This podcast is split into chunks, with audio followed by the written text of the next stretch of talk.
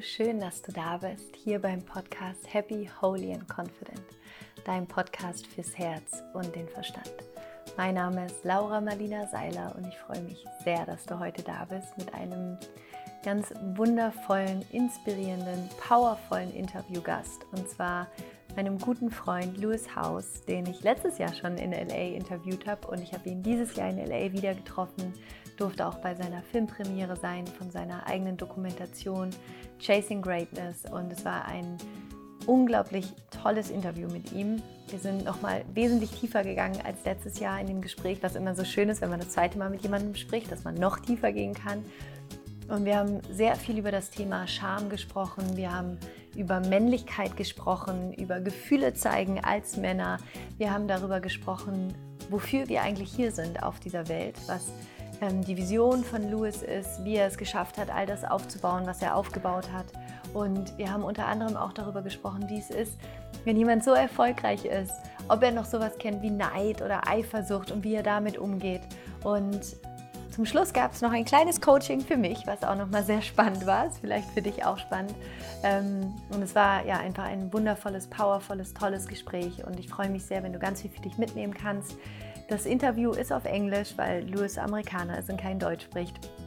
Du findest aber auf YouTube und auf meinem Blog, wie immer bei allen englischsprachigen Interviews, natürlich eine deutsche Übersetzung in den Subtitles oder auch so zum Mitlesen und ähm, kannst natürlich auch einfach zuhören, was sich für dich richtig anfühlt.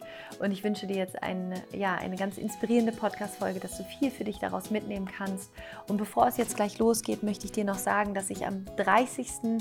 März um wahrscheinlich 19.30 Uhr ist es, glaube ich, ein kostenloses Webinar geben werde. Und zwar wird es darum gehen, wie du die drei blockierendsten Glaubenssätze, die wir alle haben in unserem Leben, auflösen kannst. Und das Webinar ist komplett kostenlos und du kannst dich, glaube ich, ab Donnerstag oder Freitag dafür eintragen, wenn du gerne dabei sein möchtest. Schau da einfach bei mir auf Instagram oder auf meiner Facebook-Seite oder in meinem Newsletter, da werde ich das teilen. Notier es dir schon mal in deinem Terminkalender, der 30.03., wenn du da gerne dabei sein möchtest. Würde ich mich unglaublich freuen. Es wird ein sehr powervolles, inspirierendes Webinar sein, um dich da wirklich nochmal in deiner Schöpferkraft zu unterstützen, in deiner inneren Power und dir innerlich diesen Raum aufzumachen, der Mensch zu sein, der du gerne sein möchtest. Und jetzt geht es aber los und genau, da ganz kurz noch bevor es losgeht, all die Infos dazu kommen am Donnerstag oder Freitag ähm, bei mir auf der Webseite und ich freue mich, wenn du dabei bist. Genau, so, jetzt geht's aber los. Viel Freude mit der Interview-Podcast-Folge mit meinem guten Freund Louis House. I'm so happy and grateful to have the second interview with you today. It's Thank you. amazing. Appreciate Thank it. you so, so, so much. And um, last year when we talked, it's actually exactly a year ago really? when we talked. And I remember last year you were telling me when I asked you, what is your vision? For the next year, you just said, I'm working on this really amazing project right now. I'm not going to tell you what it is. Yeah, you, wow. this is what you said. and two days ago, uh, we went to the premiere of your new documentary, Yeah. Chasing Greatness, which was actually the project you were talking Yes. about. So Did I um, tell you the project? you told me afterwards? afterwards. Okay, I knew what it is, but you didn't say it in the interview. Got it. So I think it's so beautiful that we can like cool. talk about this now. Very cool. So you launched your own movie, Uh-huh. which is amazing. we you. saw it. It was amazing. Thank it was you. so inspiring, so beautifully made. And um, in the story or in the movie, you also talk about your sexual abuse. Mm-hmm. And you talk about something that really made me think because you said the reason why you for so long didn't talk about the sexual abuse or the moment you wanted to talk about was or when you talked about it you felt so ashamed and i think that shame is such a toxic emotion it's it is an emotion that holds us so much back from coming to our power and becoming who we are. Mm-hmm. Because of the shame you were so angry. Mm-hmm. And you know it, it was that emotion that was inside of yourself. So So, I would like to talk about with you about shame. Mm-hmm. how did you get out of this shame? And yeah how how did you release that shame? Well, I got out of it by understanding that I first was in it. understanding that I that I was shameful, and I don't think I fully understood that I was shameful. I think I just didn't want people to know something about me. Hmm. So I was just more afraid or scared, but I didn't know it was shame until later when I started to be aware of, wow, I really don't want people to know this about me because I don't think they'll love me if they knew what happened to me. Or if they truly knew who I was, they wouldn't want to hang out with me or be my friend.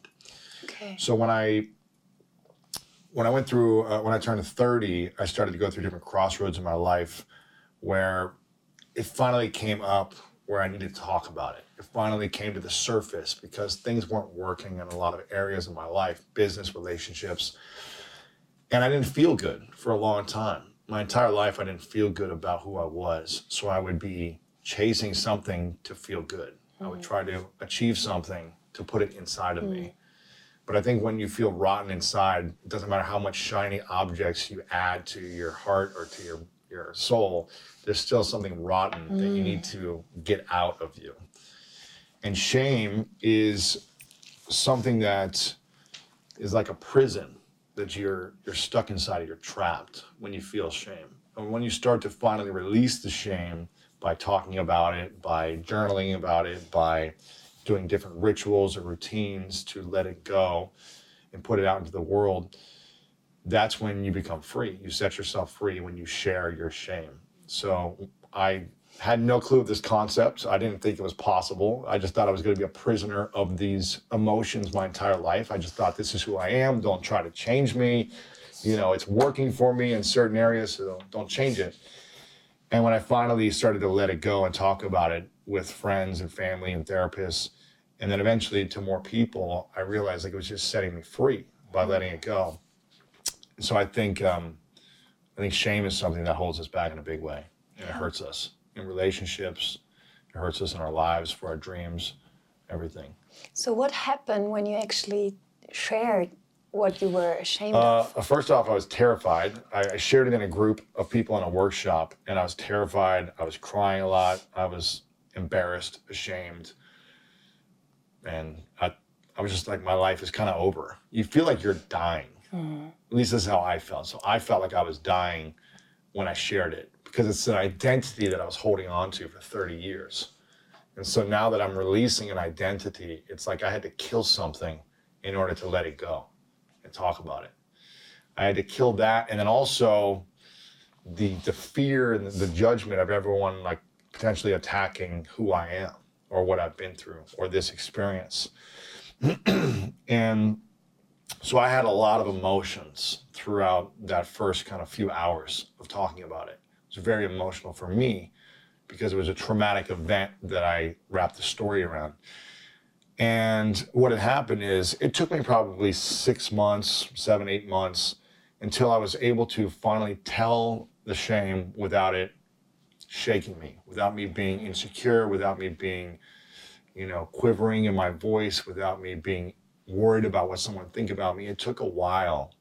And I just went into like athlete mode where it's like, I'm going to talk about this over and over until it doesn't affect me anymore, until it doesn't hurt me anymore, until I'm no longer a prisoner of this shame. And that was the strategy that worked for me. I'm not saying it would work for everyone, but I think that when you have shame inside of you, it's like something's rotting inside of a prison and you can't get it out. And until you share it, then you can let the poison out and set yourself free.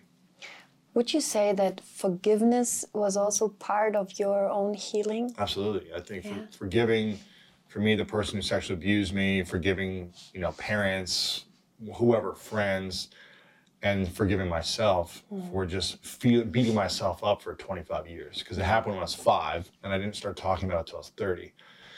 But what it was beautiful for me, what I realized is like once you start to share your vulnerabilities and your shame with other people, typically you start to hear other people share their vulnerabilities in return. So I made a point to share this with a group of people, about 30 people. And there was a lot of people in this group who had also experienced something similar, some type of sexual trauma. And a number of men in this group also experienced this. And they came up to me afterwards and said, you know, I'm 55 years old. My kids don't know. My wife doesn't know. So you start to gain like hmm. empathy for yourself and compassion and realize you're not alone. Like other people are going through something similar. Maybe it's not the same thing, but they had another challenge, another trauma, and you can connect and relate. Yeah. Um, so for me, but it took many, many months of me to kind of like, it's like every day I had to have courage to share it. And I think for me, I wasn't completely free until I shared it enough where it didn't have control over me. Hmm. So yeah, it just felt like my heart was in a cage constantly. And I could never like truly feel love until I let go of the shame. And I think you just said something really important. You said you had to tell it so often until it didn't have control Yeah, over you anymore. Because sometimes it's not just telling it once, Yeah. but you have to tell it. That's my Yeah. personal experience. Yeah. Maybe some people can share it once Yeah. and they'll be fine Yeah. and they don't want to talk about it anymore. Yeah. But I feel like if there's something you don't want to talk about, You should. you need to talk about Mm. it. Like if you're like, okay, I told one friend and now I'm good, like you're still scared of it. Mm. So I just said, I don't want to be afraid. I don't want this to have control over me. I don't want it to consume my thinking anymore. Because for 25 years I thought about it all the time. I just want to talk about it. So now that I talk about it, I can talk about it like it's a, you know, I'm having a sip of coffee, right? I can change the story and not say that it wasn't a bad experience and I and it wasn't a negative experience and it wasn't traumatic. It was all those things. It wasn't okay. But I just choosing not to let it affect me in a negative way anymore and run my life to where I'm triggered or reacting by the feeling of abuse. Yeah. I'm not perfect and sometimes I react, but I'm so aware of it and I'm like, okay, let me relax, let me move on. So And regarding to forgiveness, because you said it was a really important part of your journey as well, Mm-hmm. Huge. and for me as well, Huge. forgiveness, I would say, is the number one thing that really heals your soul and gives you back your power. Mm-hmm. When you um, when you forgave, what like how did you do it? Because I think this is something very often, especially like in the spiritual world, we talk about you have to forgive, but Yeah, people yeah. are like, but how? How? Like when do I Um, have truly forgiven? I had done, I feel like I'm talking to so many different coaches and therapists to just gain the wisdom on how to do these things. And I think you can do it in lots of ways. So I tried a lot of different things. I forgave by just saying out loud, I forgive you, by just speaking out loud alone. In conversation, when people would say, Do you forgive the person? I would say, Yes, I forgive them. So I'd say it to another person, I forgive that person. I would uh, write a letter to them, usually write uh, a few letters. One would be like all the things I hate about you, and all the things I'm angry about the situation, all the things I appreciate about what I learned from this situation. And another letter, second letter, and the third one, um, thanking you and letting you go. Wow. So I write letters, three letters usually. I've done that with relationships and everything, right? Thanking them, being angry at them, and then being grateful and letting them go. I also the last in the last year I wrote a letter, um, and then I burned it and I buried it. Wow. So it's different rituals you can create for yourself to really like finalize something and say, I'm gonna write all my feelings until I can't think anymore, put it on a piece of paper, read it to myself, burn it, and then bury the ashes. So it's like do whatever it takes, hmm. you know, whatever it takes for you to like let it go and hmm. forgive. I think there's lots of different strategies. You just got to figure out what works for you. Cry, you- yeah. you know, laugh, anything. That's beautiful. But I think it's it's like it's not done by just being like, I forgive. Yeah, yeah. I talked It's- about it once. It's work. It's work, yeah. yeah. yeah and I, think, this is important. Like this is yeah. yeah. this is something I've been talking about for almost seven years now, hmm. and I did it in different levels. I talked about it first in a private group um, at an emotional intelligence workshop, then one-on-one with family members, then one-on-one with many friends, probably like thirty friends. Then I was like, crap, it's still eating me alive. Let me talk about it on my podcast. So six years ago, I talked about it on my podcast. It's still the most downloaded podcast I've done. Wow. What, what's what's the name of the episode? Um, gosh, I'll have to look back. I, I or I check it out. I put it in Yeah, the I believe notes. it's something about like what what being sexually abused taught me about being a loving man. Wow. Yeah, Okay. something along those ti- that title is like what's what sexual abuse taught me about being a loving man. Loving man. Um, and so I just knew for me, I had to keep doing more things in order to set myself free. and being able to talk about it now, it's just like, you know, and then I was like, I need to write a book about it because I need to help more people and I'm still not free. I was just like, I need to do more because there's so much pain in the world for men, especially around this topic. Men don't feel comfortable sharing about sexual abuse. It feels very like uh, a weakness to talk about it, like you've been abused. It's like you're a weak man. So it's very hard for men to open up. Yeah, So I how- felt like I had a responsibility to try to help to help as many people as I could by talking about it. How would you say? Because I think it's really important what you just said. That for many men, it feels like a weakness. I think actually as well for women. I'm sure for women too, yeah. that you just feel so ashamed and you feel like something's wrong with you Yeah. or why did that happen to me you feel like a victim you feel weak so maybe we can deconstruct that Mm-hmm. a little bit and how do you feel about it today because i think one of the most amazing things we can do is to change our story right the thing how we um, how we think about what happened, wha- how we tell the story. So maybe you could um, give an example of how you can create a new story about who you are when you have this experience.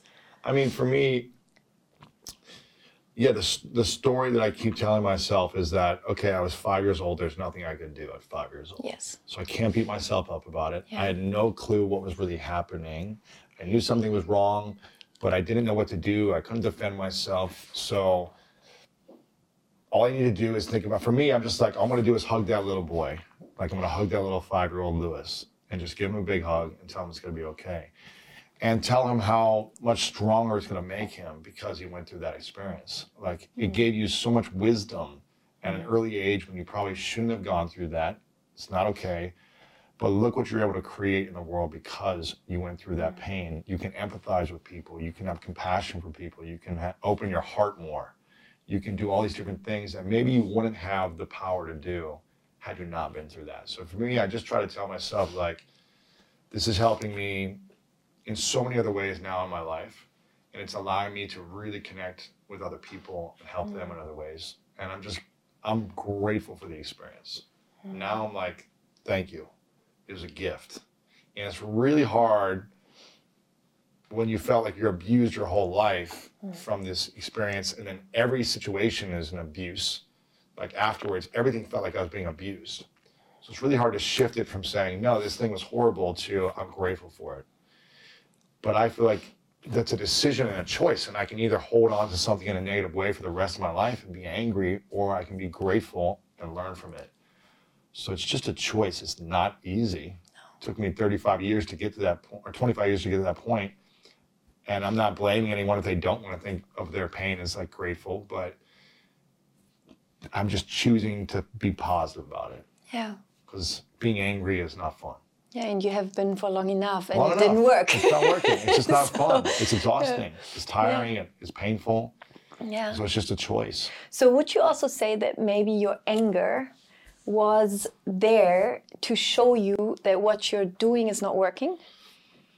I think it was. Yeah, it was definitely like a reflection to say, okay, it was working in certain areas of my mm. life. Like the the aggression made me a better athlete, but it also hurt me in sports mm. because when I would lose, I was a poor loser. Okay. Like the aggression would make me chase after the ball and do whatever it takes. But then when I lost a game, I was angry for days. Okay. and I would blame myself and beat myself up and say I got to work harder.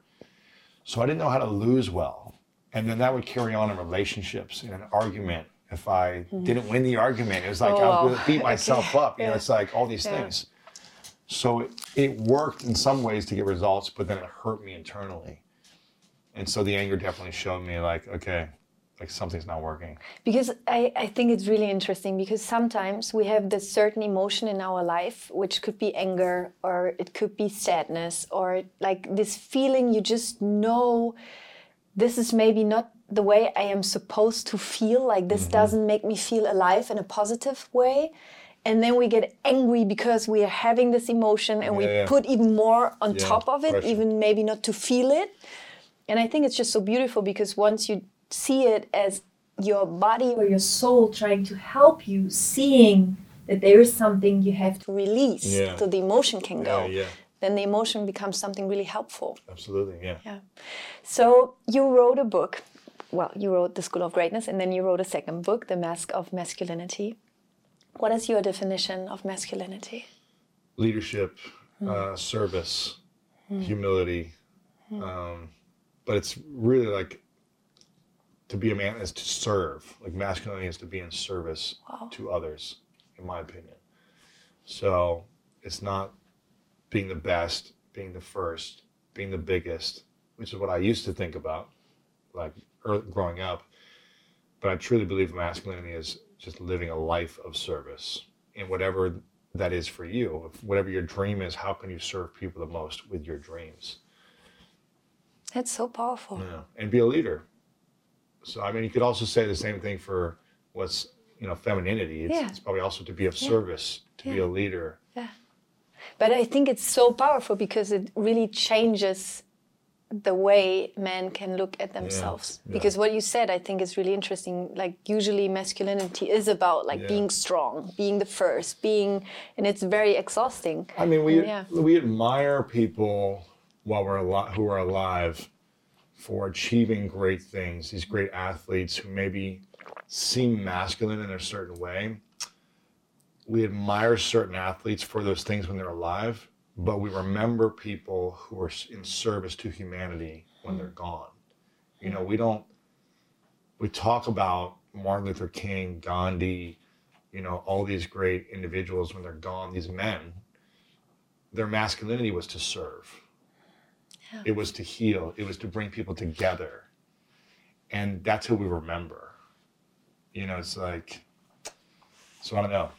It's Dalai Lama, like we remember Yeah. these people were inspired by the people who are in service. We might be praise people while they're alive uh, for doing crazy, weird, wacky things or having lots of sex with women. It might be like cool in our ego, but when we're when they're gone, we're not praising them. no. We're not like they were the most amazing man. We're we're in awe of people that are in service on big levels.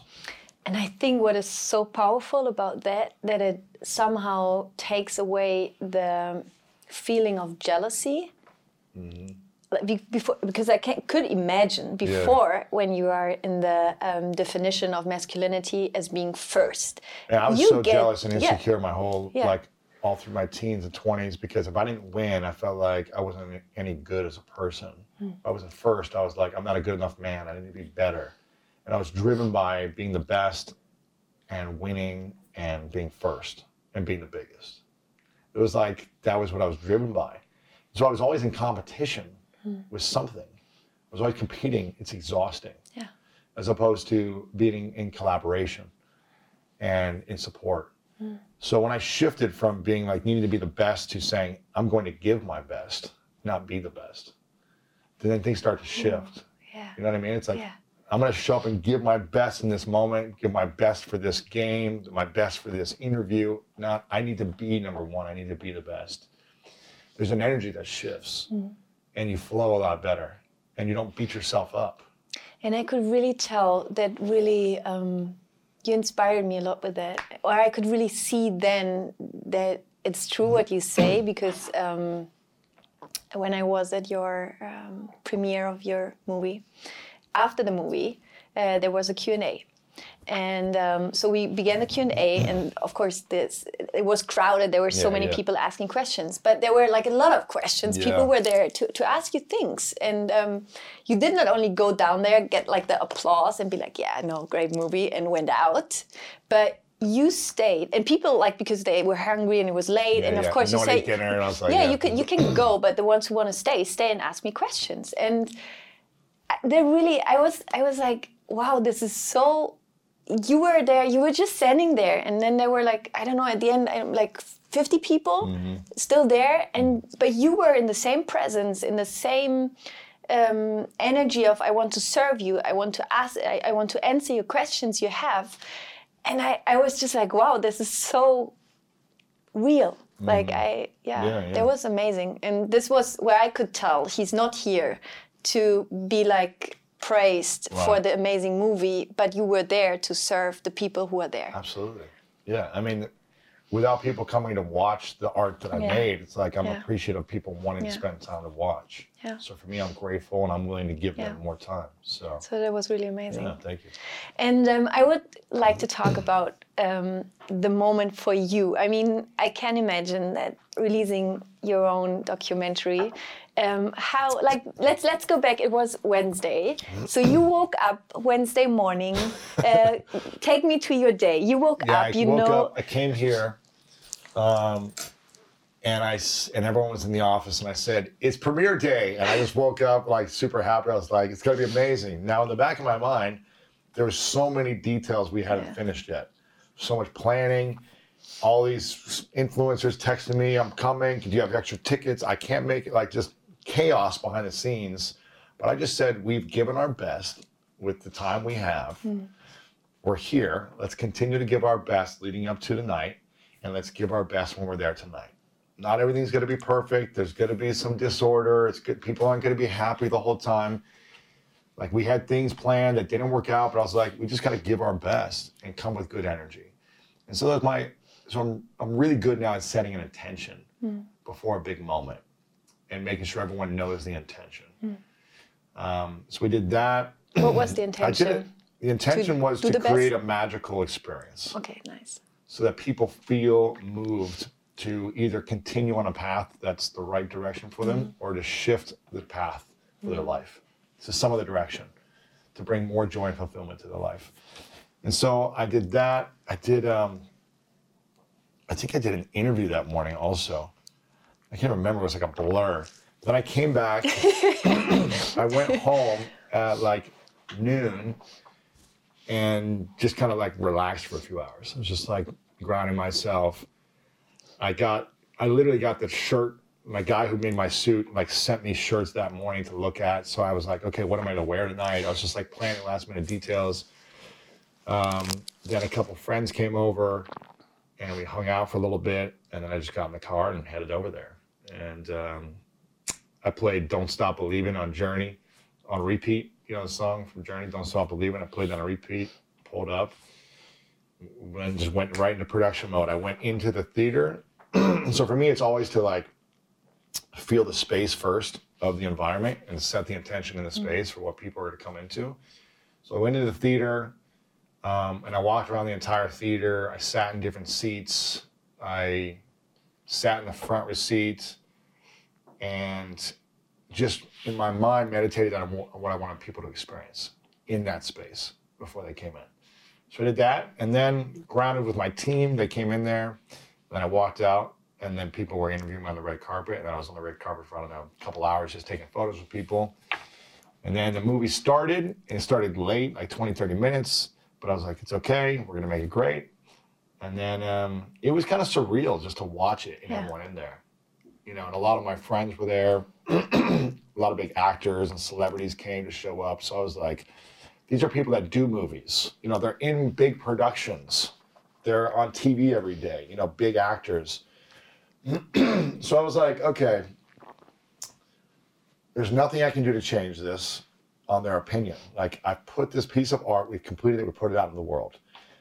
I didn't know people would be so, such have such a positive response. And my buddy InQ, who you're about to interview today or tomorrow, he called me the next day and he goes, dude, uh, he's like the biggest, the purest artist. You know, like true artists, like have, he's like an artist to the word artist. And he goes, dude, this was world class. He goes, I'm not saying this because we're friends. Like, yes, I'll always come and support anything you do, but I would tell you if I didn't think it was good. I would tell you, like, here's something you could do to be better. He was like, this was world class. I knew it was gonna be good, but I didn't have the, that high of an expectation, and you blew me, blew me away. Wow. My friend Matt Bomer, who's a big actor on a, a big series right now called The Sinner, he's texting me the next morning saying, "Dude, I don't, like this was amazing. I loved it. I know the story." Uh, my other friend David Walton, who was on The New Girl and a lot of other shows on, uh, on TV, he texted me that night. He was like, "I'm in tears. Like you make me want to be a better man." So to get responses like that from people that are actors, people that do films, that do TV, and art, true artists, it was like, okay, you know what? I feel good that like they they got joy out of it. They got some value out of it. I felt like we did a good job. Um, and then just to see the response from people there. You know, granted, I would love to get people who've never heard about me or never seen anything that I've done to watch it. I'd love to get their response, but at least from my audience, it was it came across well. So it just feels good to know that when you invest in something, you know, it took two and a half years, and you have a, vision and an idea, and you invest in it, yeah. and you put the time and the energy and the money, and you hire the right team, and you're really patient with the process. I'm not trying to rush it because I wanted to get it out like a year ago. It's like, okay, it's not ready. Be patient, right? Um, when you do those things, typically good things happen. Mm. And so I'm just grateful to learn something new. I've never done a documentary. I had no clue what I was doing. But now I gain a new sense of confidence because I did something that I was afraid of. And I feel more confident with myself as a human being, as an artist, everything.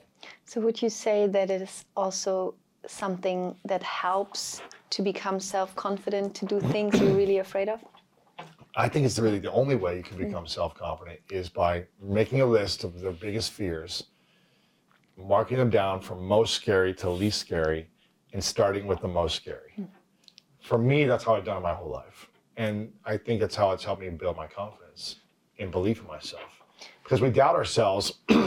if you just have a long list of things you can't do or you're afraid of, you're going to doubt yourself in everything. Hmm. But when you start chipping away at that list one by one, it's like, okay, what do I have to doubt anymore? Hmm. Now you finish the list, you cross it off, you're like, wow, I can do anything. Let me go take on the next challenge. Let me go go through this challenge or this argument in a relationship. It's nothing because I've been through it. Like I'm going to be okay. A lot of us react out of fear because we don't want to be alone. We don't want to be criticized or judged. Mm. But when we have gotten rid of all of our fears, we can be alone and be okay with ourselves. And we don't tolerate toxic things. We don't tolerate sexual abuse or physical abuse. We don't tolerate mediocre careers. Mm. We don't tolerate um, an unhealthy body. Like we don't tolerate things when we start to eliminate all of our fears. So I just think that's the secret. It's like write your fears down and then check them off. And I think it's so nice that you say that because, like, I can imagine people who are listening to your podcast and read your books that they just think, I mean, this is Lewis Howes. I'm sure he's not afraid of anything. He's like this man and he's so strong and doing his thing.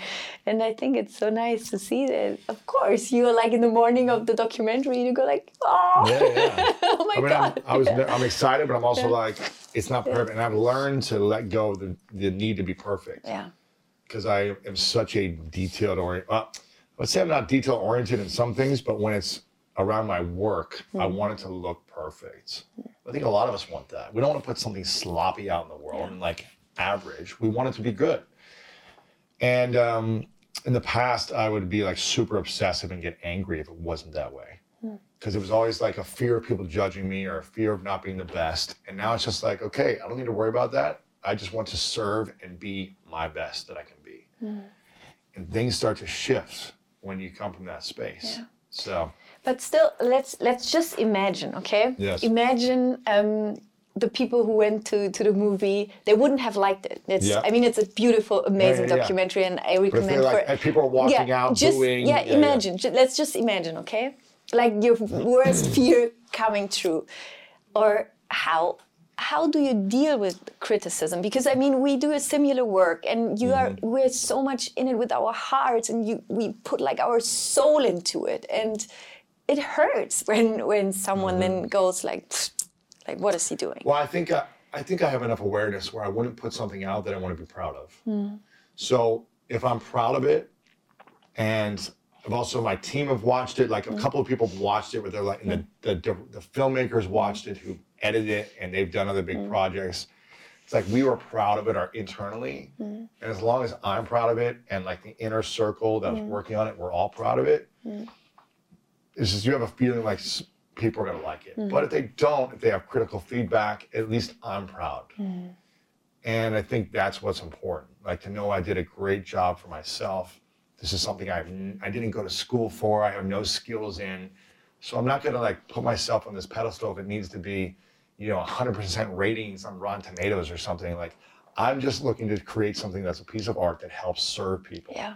And when we come from a place of service first, like the mission is to serve people, it doesn't matter when people judge us or make fun of us because we're just focused on the people we're trying to help. Hmm. And that's what I focus on. So I haven't even looked at like comments online if there's anything negative. I don't even know. To me, I, I don't even care because I mm. care about the people it's helping mm. and, and impacting those people. That's all I care about. So I think you, you said some two things that are important for everyone who is afraid of criticism, because many people who are listening want to put out something out there and they are afraid. Uh-huh. So I think the first thing you said is the only feedback it appeared to me that is important for you Yeah. is from people who you know and who you know uh, know what they are talking about. Yeah, experts. Yeah, experts. experts. And I think this is really important because so often, like for example on Amazon, like someone writes beneath your book, like I don't like your book, whatever. And that person most definitely never has written a book by themselves. No, so they are not really an expert about judging your piece of art. And I think this is the first really important thing. So only take criticism from people who actually know what they're talking about. Exactly.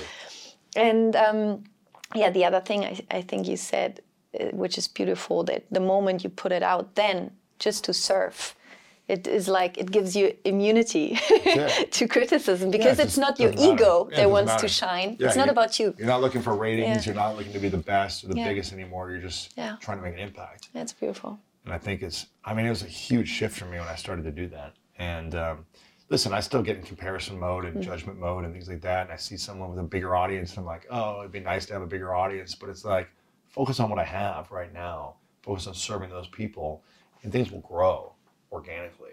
So your ego still clicks in sometimes. Listen, I'm like, I come from a very competitive background, and when I get on like a basketball court or something, I still want to win. It's Yeah. not like I don't want to win and just be like, oh, let's have fun and just like it doesn't matter. Like it still matters to do my best Yeah. and to win. I think that's always like a part of human nature, or at least for me. Maybe it'll always be that way. Um, but I'm just so aware of it. I'm just so aware of it, and I I don't lean into it as much of like needing to win and need. It's like I want to win, but if it doesn't happen, I want to give my best, and my best is good enough. I have one other question. Yeah.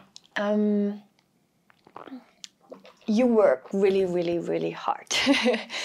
and do you also take time to rest?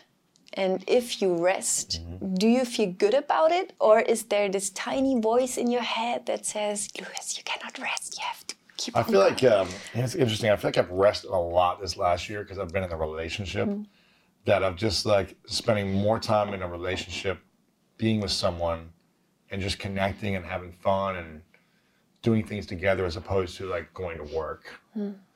And it's been really powerful for me to get eight hours of sleep and rest more and just like connect, connect with my girlfriend more. There but i also feel a sense of stress like sometimes like I, but i want to go do more mm-hmm. work. So i think there's been something beautiful. I think that's the ego that's like well you need to be bigger you need to be better you need to be you know all these things. And i'm like i just need to be smarter with my time. I need to be really smarter with my time. And i used to say yes to everything before i got in this last relationship. I'd say yes to every meeting. I want to help as many people as possible and i'm just saying yes to my mission more as opposed to yes to everything else more hmm. and I'm saying yes to my relationship more as opposed to yes to every relationship. And I'm I'm just shifting the way I evaluate my time. You know, it's like I'm walking my dog every morning, and it's like, should I be walking this dog, or should I hire a, a- someone to walk this dog for me? You know, it's like so I can go do the work, spend this 30 minutes, 30 minutes. But I'm like, this is nice to like have a cup of coffee and like walk down the street and allow myself to dream and give me mm-hmm. some space and not just be like go go go all the time. So we'll see. Maybe I won't like this in like a couple of years, but for now I'm enjoying it. Yeah, because this is something I always deal with, like the like Wanted to work all I the want to time. work. I, I have this vision, but then know. I have a family, and sometimes it's just like, ah, like what to do. I I, mean, but sometimes it's also a bit different when you're a woman because there's even more pressure course. when you have Be your own mom, business, be a mom, and do all these Yeah, things. it's a lot. It's a lot. But it's a good thing you said. uh, Be more. I have to be more smart, even with my I have to time. be smart a with time. Yeah. Yeah. And just That's a good know what your mission is, know what your vision Yeah. is. And you've also made a commitment to your family and your, Yeah. your kid and that's your that's your commitment. So Yeah. So let's talk quickly about relationship because um, I remember last time, the last interview we had, I asked you, what are you most grateful for at the moment? And you smiled and you said, the most grateful for I am right now is the love that I experience in uh-huh. my life. So I could really tell you're in a place where you open up your heart, love comes into your Yes, life. yes. And so now you are in a relationship with an amazing woman. Mm-hmm. Would you say that everything you learned, also the way you changed, that it also changed the quality you can be in a relationship as a man? Yeah, absolutely. Because I made the conscious decision to evolve, and to grow, and to um, communicate differently, to make different decisions. So, I think it's all helped me. Yeah, all these experiences have helped me become better in a relationship. I'm still learning. There's still a lot to learn. Um, the relationship I'm in now, she's probably the most like inspiring woman I've ever met the challenge is she's got a different culture, different language. Mm-hmm. So it's just we have to learn how to communicate in a way where we come together, and that's really the, the big challenge. Is like how do you learn to communicate from different religions, different cultures, different countries, different languages. So good thing that we have amazing chemistry, with amazing compatibility, and we have amazing communication through our energy. Mm. Because energy doesn't lie, mm. and um, it's just a beautiful experience. Yeah. That's amazing. Yeah, it's beautiful. So what's your vision like for, for that relationship? Like imagine like in five years where, where I want you to be in a relationship as a man. How how do you want to I mean, be? my vision is to, you know, every morning wake up and kiss my partner and tell her how much I love her and how grateful I am for her, and feel in the morning the first thing. Like the last two days, I'm woke up. She just likes to sleep in. I wake up, roll over, I kiss her a bunch. I'm like, I'm so grateful for you. That's amazing. I'm so grateful that we're in this together. And I just want to feel a sense of abundance and love within a relationship and peace. That's the whole key. So she creates such an amazing container for me that I've never had experience before. She brings so much love, so much life, so much passion. And um, she holds me to a standard that I want to hold myself to Wow. she knows when to speak to me uh, and say, hey, listen, I think you're doing some stuff you shouldn't be doing. Like, you should probably focus more on this. Where I never had that before in a relationship. So I really respect her opinion. I respect her. She's very emotionally intelligent. She just understands people. So her energy, I like to think that my I I know people really well. And hmm. when I first meet them, I can feel their energy. I'm very intuitive that I can understand their soul within seconds. I can understand their fears, their dreams. I can just understand. And she has that ability too. And I've never really met someone with the same ability, but she's probably even more in tuned. And she's like, nah, I don't think you should spend time with this person. This person's very good. Like she just knows people's energy on a deeper level. So she brings like a, she's like a compass for me and kind of mm-hmm. helps me continue to elevate It's beautiful. where I've never really been with someone who's been able to do that for me. Mm. It's always been, I've always felt like I'm always able to do that for them. So it's nice that we can both do that. It's beautiful. Yeah. I'm so happy for Thank you. you. Thank you. it's amazing. And I think it's amazing because you always attract someone mm-hmm. where you are like energetically on the same. Absolutely, level, right? absolutely. I mean, you Yeah. probably if you would have met her three years ago, she would be like, "No, I don't want to be with that man." Right. Well, she might have been ready yeah. either. She was, you Yeah. know, she had to grow up in different stuff. Um, and I think it's been an amazing journey because we were long distance for like a year and then she ah, just moved in about a month and a half ago. And I've never wanted to live with anyone hmm. until her. I've lived with someone in the past, but I didn't want to live with them.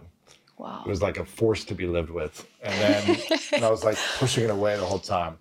Um, but her, I was like, I want to live with you and I want to make this amazing. And it's been a challenge for her to leave her career, leave her family, leave her country, leave her culture, you know, leave everything. It's been very challenging for her. And what it's taught me is just compassion and patience and love, which I didn't have a lot of. I just want things done now. I want things to be okay. Like, let's make it work. Like, let's go. And so it's teaching me a beautiful lesson to just be patient with everything, which I, I have no patience. Yeah. So it's just, it's like I, where I would used to be frustrated a lot if I didn't get things my way or if things didn't happen the way I wanted them to happen quickly. Like it's still frustrating, but I'm at peace through the frustration. I'm like, it's okay. It's gonna work out. Like mm-hmm. it's gonna be all good. And so it's teaching me this lesson of just like surrender, patience, compassion. And I'm like, I'm probably gonna, if I wanna have kids in the future, I should learn this now. Otherwise, I'm gonna be a horrible dad, like screaming, reacting. And it's like, okay, let's just calm. Yeah. Yeah, latest then, children. Because then you're like, you have no patience, you're stressed. So Yeah. I'm like, all right, this is, I'm just, I know it's teaching me something beautiful and I'm, I'm excited about it. That's beautiful. And I think in the past, when challenges would come to me, I would get frustrated with the challenge. Hmm. Now it's like, okay, I embrace it.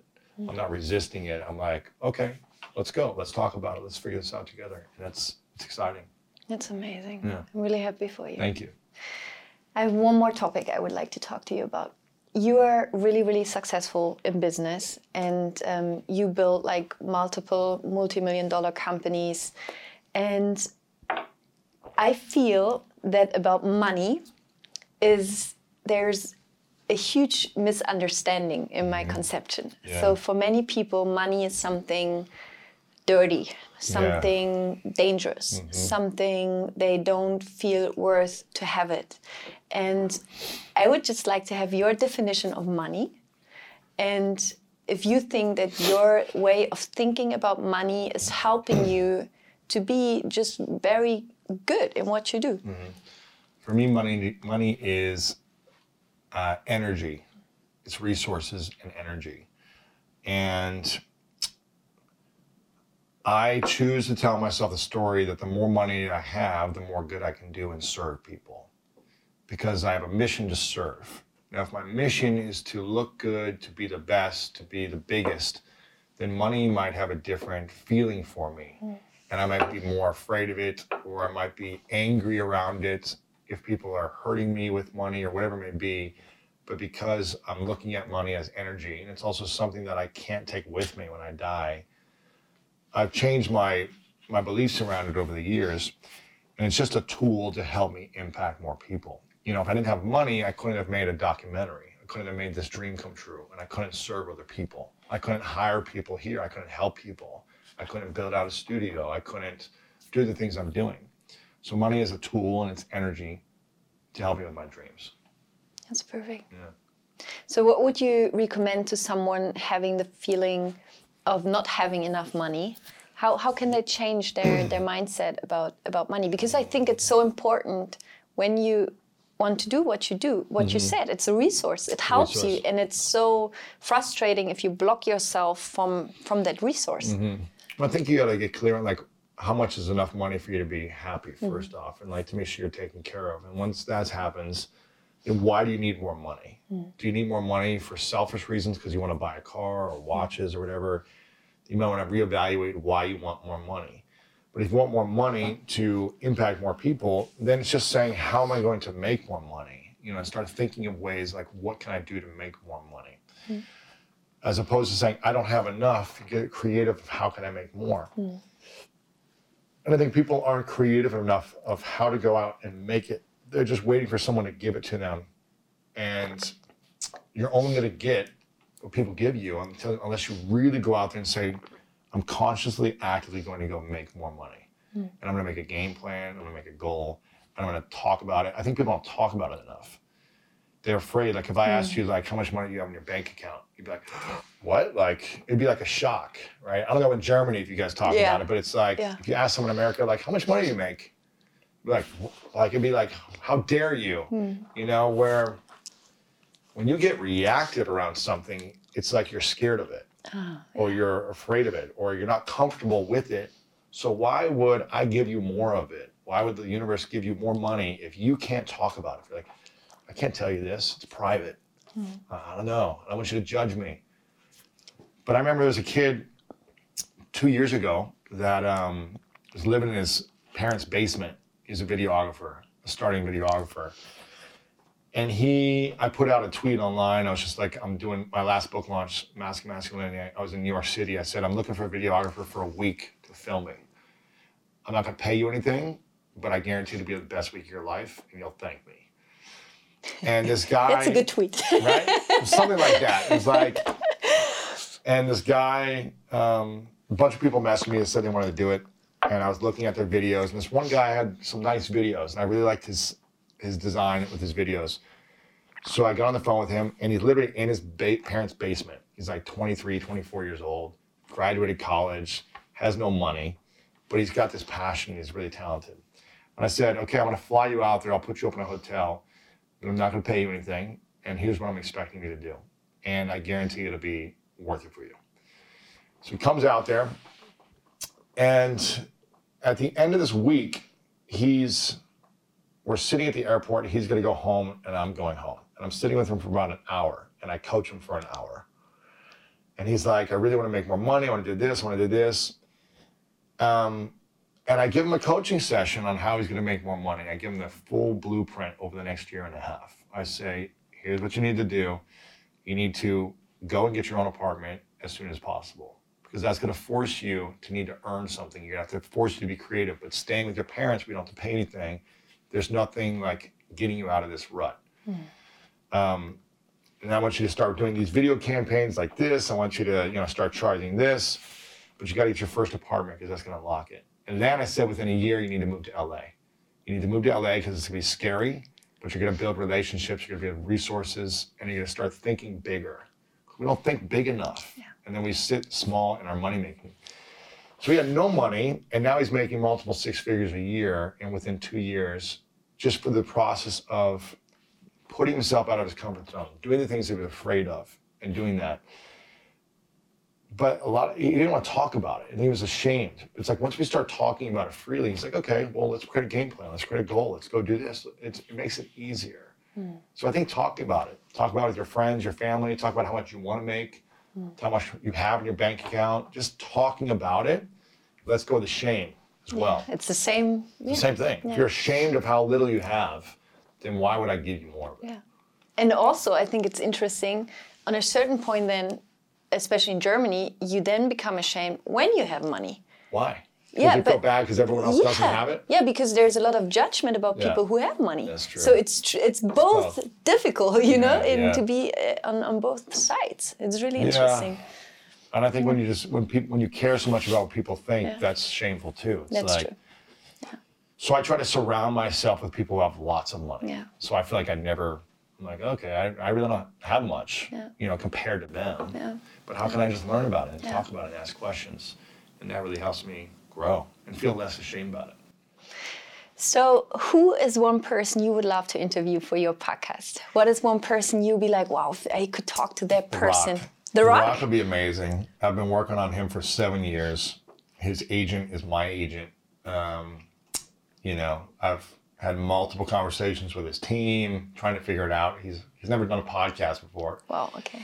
so it would be a big opportunity. Okay, let's And, manifest that. I'm manifesting it. Yes. So that would be the one.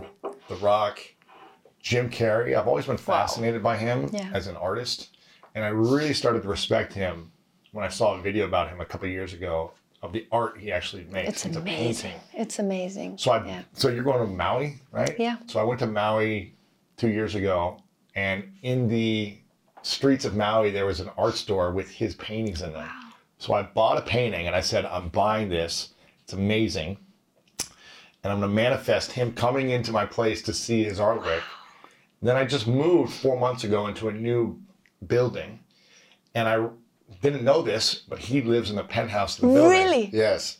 And so one, I heard a rumor like he lives here, and I was like, no way. And then literally two weeks ago, he's walking out as I'm walking in for like a split second. And I was like, uh, so I was like, hey, yeah, yeah, and just kept walking. Um, but I'm like, it's gonna happen. We live, we're neighbors now, so Wow. it's like it's gonna manifest. You just like every day you have to go like with a painting Just like through his door. Way up. the penthouse, like, Jim. yeah, so I think uh, The Rock, Jim Carrey would be great. You know, I really would like to an interview. Um, I mean, obviously, like Oprah and Obama, they, they're at my top, but I think Ellen would be amazing. Yeah. She's interviewed me twice, but I would love to interview her because of one reason, multiple reasons, but one thing. I grew up in a religion called Christian Science. So did she. And very few people have grown up in this religion. And she had some negative experiences in it that shaped her in a certain way from the religion that she's mentioned briefly in like articles, right? Mm. And I just think it'd be powerful for me to be able to flip the pages on her and sit her down and talk about our shared experience that we had as kids growing up in a specific mindset. Because the religion, her father is like a Christian scientist who passed away a couple years ago. And the religion is essentially talking about what everyone's talking about now, which is like mind over matter. Like we didn't take vaccines, we didn't go to the hospital, you know, we would pray and believe in the spiritual world. wow. We would heal ourselves spiritually. Wow. And so I was reading textbooks at an early age about animal magnetism and about all these different things and spirituality, and that we're all just thoughts in, in a world. Wow. We're just an idea. And if we're an idea, an idea can't be physically hurt. So you didn't hurt yourself. It's an idea that you're in pain. And I learned all these concepts at an early age that were confusing, but also really empowering when things would happen in sports or situations would happen. I would just go into my mind in a different place in a spiritual world and somehow flow through it. And she had that same upbringing and it shaped her in a powerful way. And I think it would be crazy to hear stories about it Yes. because she's never talked about it. Wow. So it would be amazing. Yeah, to you be able to should do that. I would, that. lo- I would I love would to love interview that. Ellen. I think it would be game changing. I also think um, Caitlyn Jenner. I don't know if you know Caitlyn Jenner. Is uh, No, I don't. Bruce Jenner is uh, now Caitlyn Jenner. Ah, Jenner. yeah, no, I know. Yeah. Kardashian. Kardashian. Ka- Yeah, yeah. Caitlyn Jenner. Yeah. Caitlyn, when she was Bruce, was the uh, Olympic gold medalist for the decathlon. Wow. which when you win the decathlon in track and field for the Olympics, you're considered the greatest athlete in the world. Wow. I was a decathlete All American. I think it'd be powerful for from one All American decathlete to another All American to talk about the conversation of her transition from male to female and sports decathlon dynamics. I just feel like I could relate in a lot of ways. So there's people who've had experiences that I feel like I could really tap into and get them to help so many people in the world. That's amazing. So those are some people. Yeah. Wow. Well, I'm looking forward to Yes. to, to listen to all of them. I just give you the number. Of Would love exactly. to. exactly. So I have one last question, and I think you had a similar one you asked before. So imagine it's the last day of your life. Mm-hmm. You had a beautiful, amazing life. You, had, Mm-hmm. you really like you became so patient. Loving Zen. you became Everything. so Buddha Zen Yes. triple times, um, and it's the last day of your life. Uh-huh. And there has been a technical problem. Everything's deleted. Your podcast, your Yes. Book, you know it. And I would come to you, give you a white sheet of paper and a pen.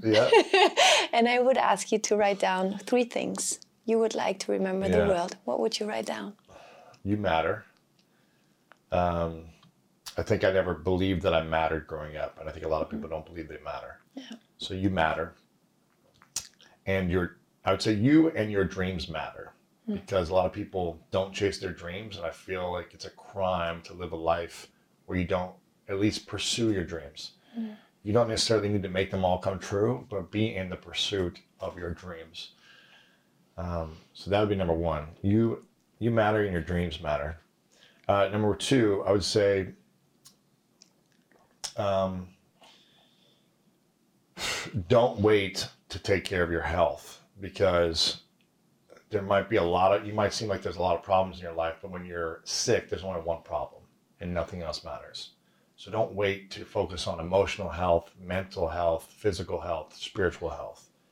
Make it a daily practice of learning how to improve your health every single day, because that'll affect your entire life.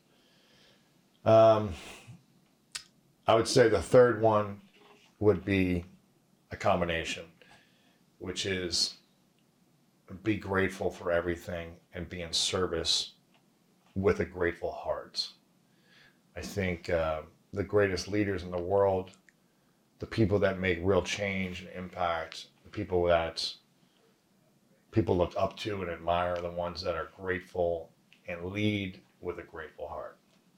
That's beautiful. So, everyone listening in my community, what would you say? How can we support you the best way right now? check out the documentary Yeah. Mm-hmm. that we did and let me know your thoughts. Give me your feedback. Greatness.com. You can watch it for free. And um, yeah, got a podcast called The School of Greatness if you want to hear more. Cool Let's make it number one in Germany. There you go. Make it number one in Germany. Just follow. Yeah, I don't, last even know how time to, I don't even know how to look at the German rankings. you so- can't. Oh, you can. From the States, you Oh, can. really? Gotcha. But last time we did the interview, went on number one in the I chart. like it. So How many podcasts are there in today. Germany? Like Many. 20? No, oh, It's like, it went to number one out of 20. out of two. Yours and People- mine. Yeah. Do people listen to podcasts in Germany? Yeah, yeah, They they, do? do? Yeah, Do actually, they listen we- in English or in German?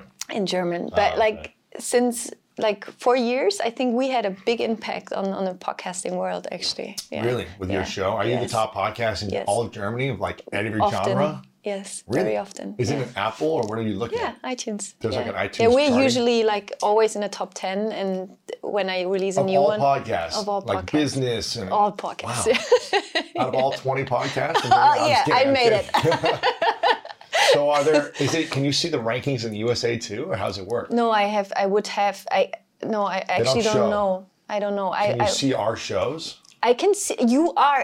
I can see your show. You can like I'm in just the not in the ranking. I'm just like You another are. world. Yeah, you are not there. But Okay. when like now, when people listen to this, they follow you, and ah. then you, you go on number one in Germany. Germany. as well. Yeah. Wow. This is what I texted you last time That's when we great. did the Send me a interview. They- screenshot I so I can will. be like, I'm famous in Germany for a week.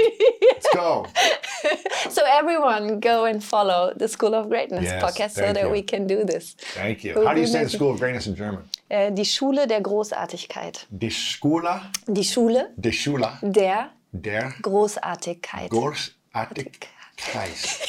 Is that how it's difficult. Is greatness Großartigkeit? Yeah, you would translate. Yeah. okay. Yeah. Very cool. And what's the name of your show? Happy, holy, and confident. Is it in English or in It's uh, in German. Like How do you this say it in German? it is the title in English. So the title is It's in English? Happy, Holy, and Confident. Yeah. Oh, why not in German? I don't know. I just came up with it in two minutes, like five years ago, and I just was like, "This is Happy, the name." Happy, Holy- and confident. Yeah. Happy, holy, and confident. And do people gravitate more to reading English or listening to English title, or they rather be in German? I don't know. No. Actually, I think I Most people think speak. Everyone speaks English, right? yeah, and I think it's just it's the it, you have to make good content, and then it doesn't matter if it would be in Japanese. They Right.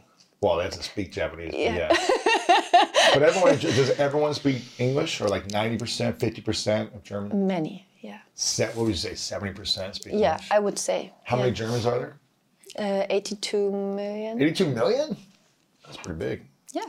Wow. Yeah. This is why it's so nice to talk to you because many people can understand it. And Oh, I mean, we put German subtitles Oh, on really? it, but it is in English. Is there someone dubbing an audio No. German too? No. Yeah, you have a really funny German dubber. Right, right, right. it's me. like with a little bit lower voice. I'm curious for you. Before you wrap it up, I'm curious for you. What's the um, what's the lesson you haven't learned yet in your life that you need to learn? For me, it's patience. from patience is a big one for me as well. I think the biggest lesson I had to learn is um, You still haven't learned yet that you need to learn. that I still haven't learned that I still need to learn. That you need to learn. Um, to dare to truly love you know sometimes i'm still afraid to truly love? lo- yeah To love but who? people i really love to really show the love to not be afraid to show them how much i love them you know what i mean? Like who? Who are you not fully loving? I think sometimes my boyfriend. Like I, I he knows that I truly, truly love him, but sometimes? I think, yeah. Maybe If you think, then he probably doesn't. Yeah, maybe. Wait, I'm curious. Is this a German thing or is this a you thing where he's just your boyfriend? I don't know, what would you say? We have three Germans in the room, but I, I, I How long think have you it's been your boyfriend for? seven years, but we have been separate for, for one and a half year in between. We found each other. But how long have you been back together for now? three years. Now, this is zero judgment because I. I might be in a relationship for 10 years before I get married. I have no idea. I may never get married. I don't know. But is this a German thing where it's like, oh, well, maybe we'll get married, maybe we don't? I'm just trying to understand the culture. or Um, most people, they're together yeah. for a few years and then it's, It's- like, okay, we're going to probably get married. Yeah, it's, not like America, in the states. Like in, in the states, you get way easily, more easily married. I have the impression they get married faster. fast, yeah. And in years, Germany, yeah. it's people take time. Take longer? I think so. But eventually people get married? Yeah, yeah. There, of course, there are a lot of people who are married. How do you how do you uh, think about marriage and love? Are they the same thing? No, What is what is marriage and what does love mean to you? And why have you been resisting to both with your boyfriend? that's good. Because you're not married and you don't fully love him. I do fully love him. But he doesn't I'm, feel it. No, but I'm sometimes. I think I'm sometimes afraid to show, like to truly express it. So he doesn't feel it because you're yeah, afraid. that's true. That's a good So you don't fully love him.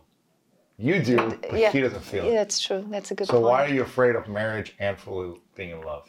Mm, because I think maybe it's because of because I had the experience of my parents getting divorced, and I, I still think maybe Yeah. it's because I somehow got maybe because I think when you're married, I'm afraid that that it it's fear again. My parents got yeah. divorced too. It was miserable. Yeah.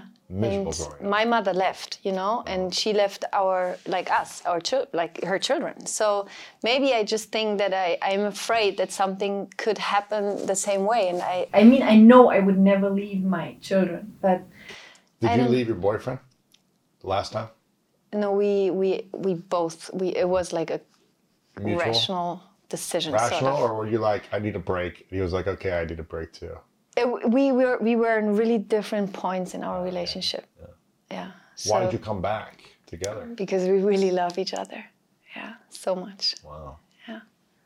But it was so important to have this time. Of course, yeah. It was the always good. best thing because else I think we would have broke. If we would have stayed together, then we Wouldn't have have broken up, and then we wouldn't have found Yeah. each other again. So what what's it going to take in order for you to feel fully confident to fully show love?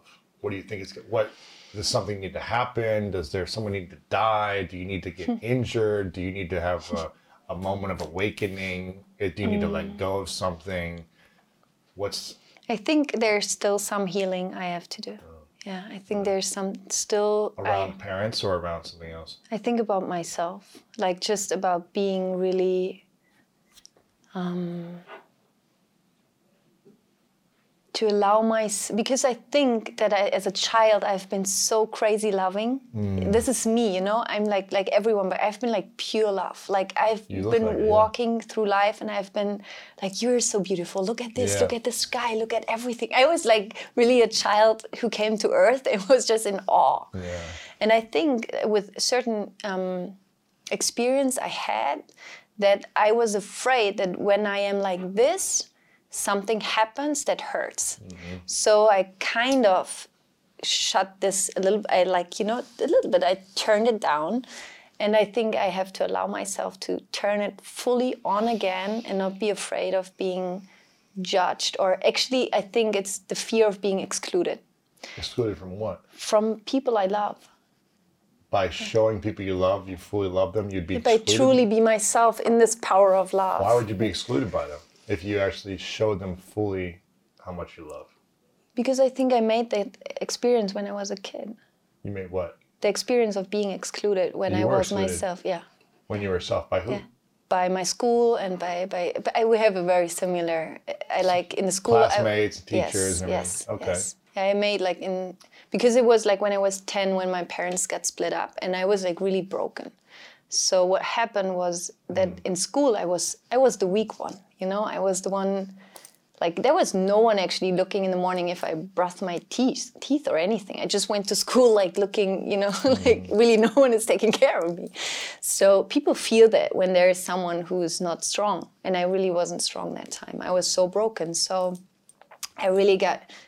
Then you're the one everyone tries to hurt because you're the Yeah. the other one can feel empowered. So that was so painful for me to feel excluded at home because everything changed. My mother left. Um, I had a stepmother, two stepsisters. All of a sudden, um, like the relationship to my father, who was the most important person to me, changed, and I, f- I just felt so alone and so excluded. And I think this was so painful that I I just figured if I if I'm a little bit less myself and if I try to be a little bit more than anyone else and not being um, mm.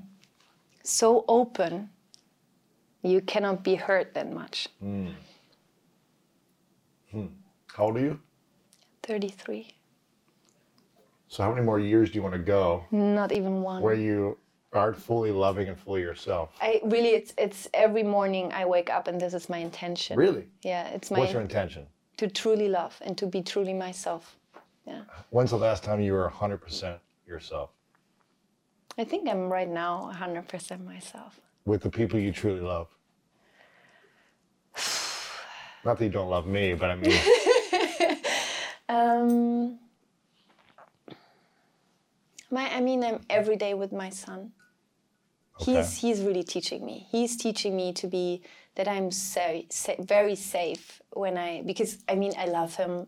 Like I would die in that second if I could save his, his life for this.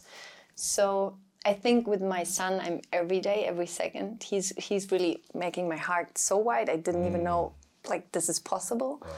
Um, so he, he with him, I'm I'm learning, and I'm learning that I'm in a safe place when I when I am like that. and your, and your, your boyfriend? Well, When's the last time you were 100% yourself? Mm. well, I think it was a month ago. We had a really, really, really intense conversation about what we both need, mm. and I think there we both opened up so much. That's Yeah. good. Yeah. A month ago? Then you stopped or what? No, since then it's just a learning. It's just Yeah, it's yeah. it's you know you it's it's it's an unlearning of how you conditioned yourself. Of course. So what would it take for you to fully unlearn it and be f- 100% love, 100% with your the intimate people that you care about the Yeah. most? I'm not saying you need to be this way with all strangers, but the people that are in your life day in and day out.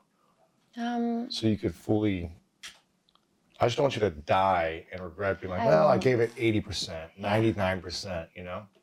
um, Because you're so much, there's so much pureness inside of you. yeah, But for you to hold back even an ounce of that is a Yeah. crime. yeah, I It's a crime to the people you love to not show them fully who you are. And it's a crime to us who know you, and who follow you, and support you. Yeah, it's true. You're hurting humanity by holding back in a certain way. That's true. So imagine how much more good you could do. You're doing so much good, but imagine how much more good you could do. But allowing a little fear to be like, well, I'm gonna just close it a little bit. Yeah. Eh, I'm gonna truly show you how I feel. Yeah. I'm gonna hold it back. Okay, I just leave it here in the room, and you can kick it out. What's it gonna take it's for you? Valentine's Day, so It is. yeah. What's it? What would it? I think it takes um, Telling a different story. yeah i mean yeah i really i mean this is I, I think i'm actually that good in what i do because i know this pain i mean Mm-hmm. Of i course, think me too. yeah. Yeah. so i think what what i'm in right now uh, since like 10 years it's just really heal this inner child this Yeah. this little laura who sometimes still is in this classroom Yeah, and is course. shaking and is afraid and it's like why? Like why are you so mean? How? Why? Like Mm-hmm. and i mean i really rewrote a lot of my stories but I, sometimes you know you just i think it's it's also a journey uh, that things come up and then you remember another thing and you go like wow i have to go there and heal that and i have to go and heal that and yeah What's the thing that your boyfriend hasn't received from you that he should receive? That you haven't given? Mm, maybe like this like this absolute acknowledgement of how much he helps me being able to do what I do. Because 'Cause he takes care of a lot, doesn't he? yeah. Yeah. A lot. Yeah. So he doesn't hear the acknowledgement ever, He does. but not n- absolute. Like, not like in this yeah. so what? What? What could he? What could you do to for him to experience that? I think I just would have to say it. You never say it to him. I, I say it. Of course I say it, but I think I never said it in this like so practice with me. What's your boyfriend's name? What's your boyfriend's name? Paul. Paul. Yeah. So I've been with you for seven years, right? Yeah. I'm taking care of your baby right now. Yeah.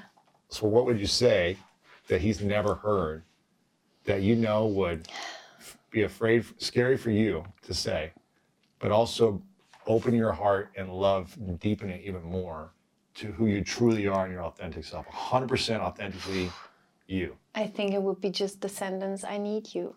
I never said that to him that I need Wow. him. Yeah. Holy cow. Yeah. Because I always feel or felt that it's more secure for me to not needing someone. Yeah. Holy shit. How do you say shit in German? Scheiße. Scheiße. Yeah.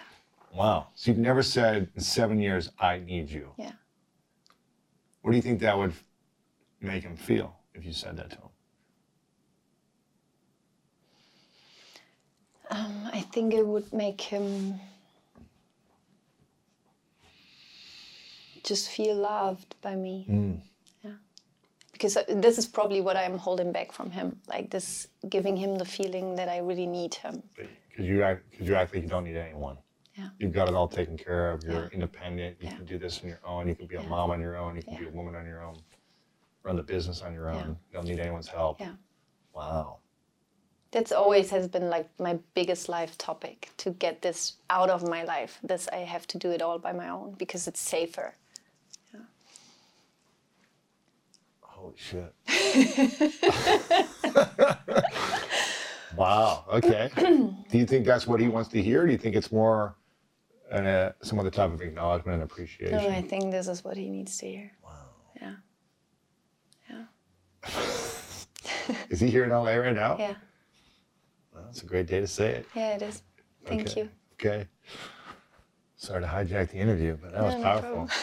Thank you for. Uh, Well, I mean, I think it's a, I think the process. I think you're doing a beautiful job. I'm sure he feels loved and supported by you. But I know there's something deeper inside of you that's holding you back from breaking through on yeah, impacting in a bigger way too. that's true. And I think our biggest mirror is our intimate partner of like how we show up with them. I'm learning that. You know, I'm not perfect, but it's like learning how to reflect what's happening and how to like navigate through it all. And where do our fears come up? And uh, it's crazy because I'm going through. It's like it's been probably like the most beautiful month and a half, but also like very stressful at the same time because of just like merging of two lives. But it's like there's so many beautiful moments, but then it's like oh, we got to learn how to communicate and all these things. But I'm so at peace by telling her every day, like, I'm so grateful for you. I love you so much. I'm so grateful you're here. I'm so grateful we're building a life together. I've never said this to anyone. Hmm. I've never put myself out there and ever told anyone that. I've always been like, eh, kind of a little bit in and a little bit out. Like, "Oh, I'm good, like with my independence. But I would rather, for me, I'm just like, I'm going all in. And if it doesn't work, at least I know I went all in. Hmm. And I gave it my all as opposed to and I was scared and I was like protecting myself a little bit so I didn't get hurt. And I'm at the point in my life right now, maybe need three more years. I'm 36. I'm at the point in my life where I'm like, if it doesn't work out, it's not to be because I didn't give effort and I didn't love fully and I didn't go all in. It's to be because that we weren't the right fit and we weren't what we're supposed to be together for whatever reason. And I want her 100% happy and I want me 100% happy. And if that means we don't work out in the future in years or six months or 10 years, like I'm okay. Because I've become okay with who I am by mm-hmm. myself alone. It's taken me a long time to get there. But I think if you can get to that place, you'll feel just so much more freer in the relationship. Yeah. I'm not an expert at this, but this is my personal experience. Beautiful. Thank you. Well, that took a turn. You said you wanted to be number one in Germany. I want to be number one in the world. Let's go. so I really, I just, um, well, all I can say now is just thank you, mm. and um, yeah, you you inspired me a lot in thinking really big, mm.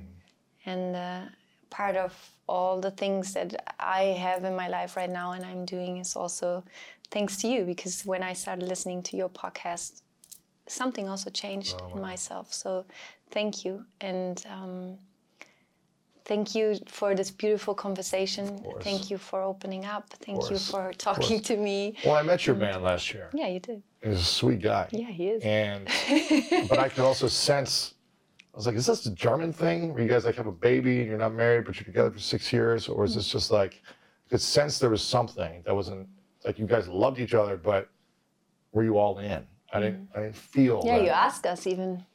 Yeah, right? I remember. And there was kind of like an awkward, like, you know, it's like, eh, well, this is just our lifestyle type of thing, you know. But it's like going something. I mean, I learned from experience because in many relationships I've never been all in. Hmm. It's like I want the intimacy and connection, but I want my freedom. I want, you know, I've never been 100% in. And this time I'm 100% in. And there's a different shift in me by being all in. And I'm not saying like I'm getting married tomorrow, but I'm all in on the relationship. Yeah. And like I'm all in on the process and I'm in it. So I get it after seven years, there's probably lots of baggage and lots of like things have happened and breakups and hurt and tons of stuff. I get it kid, I get it. But I wonder what life would be like in the next year when you come back and we do another interview. Yeah. And you said, I went all in, Lewis. This went all in on this relationship with my boyfriend. I'm not saying you had to get married, but it's like we went all in emotionally as partners mm-hmm. where we are supporting each other. I'm all in. And see what happens. If it doesn't work out, okay, you'll be friends and co-parent or whatever. You know, it's like something good will come from it. Yeah. Or you can be 96% in for 10 more years yeah. and rob each other of love and connection and true intimacy and rob the world of that experience. Like you want to be a symbol of inspiration for people. You want to empower people by showing and being a model of love. But it's hard to do that if you're not fully going in. I'm not That's trying to true. sit here and coach you because I could say the same thing myself about lots of stuff. But this is what's available for you in the next year is going all in on love that's what's available. And you'll see amazing breakthroughs in your business and relationships yeah. when you do that. So thank you. I'm cutting it off. We're done. Thank you so much. Thank you. Thank you, thank you so much. Ich hoffe sehr, dass du ganz, ganz viel für dich aus dieser Folge mitnehmen konntest. Wie immer freue ich mich riesig, wenn du bei Instagram vorbeischaust, at Laura Marlina Seiler und mir unter dem Post von heute deine Gedanken zu der Folge dalässt. Was hast du für dich mitgenommen? Was war für dich die wertvollste Erkenntnis? Was wirst du jetzt vielleicht umsetzen? Schreib mir das bitte in die Kommentare. Ich freue mich da riesig auf unseren Austausch und von dir zu hören. Abonniere den Podcast von Lewis School of Greatness, den findest du hier auf iTunes. Und ja, ich freue mich, wenn wir uns hören, wenn wir uns sehen. Und wie gesagt, ich werde am 30. März um 19.30 Uhr ein kostenloses Webinar geben zu dem Thema die drei blockierendsten Glaubenssätze, die wir alle haben und wie du sie auflösen kannst. Ich freue mich, wenn du da dabei bist. Es wird Input von mir geben und eine ganz kraftvolle Meditation. Und ich würde mich riesig freuen, wenn wir uns da sehen. Die Infos dazu bekommst du Donnerstag oder Freitag, wenn du in meinem Newsletter bist oder natürlich dann auch bei mir auf Instagram, auf Facebook und so weiter und so fort. Und ich schicke dir jetzt eine riesige, große Herzensumarmung hier aus Hawaii zu dir. Hoffe, dass es dir gut geht, dass du entspannt bleibst in diesen Zeiten der, ja, ich sag mal, der Weltneuordnung und ähm, schicke dir ja ganz viel Kraft, ganz viel Energie, ganz viel Frieden, ganz viel Ruhe, ganz viel Zuversicht und denke an dich und es ist wunderschön, dass es dich gibt. Du bist ein Powerhouse und du hast alles, was du brauchst in dir. In diesem Sinne, rock on and namaste, deine Laura.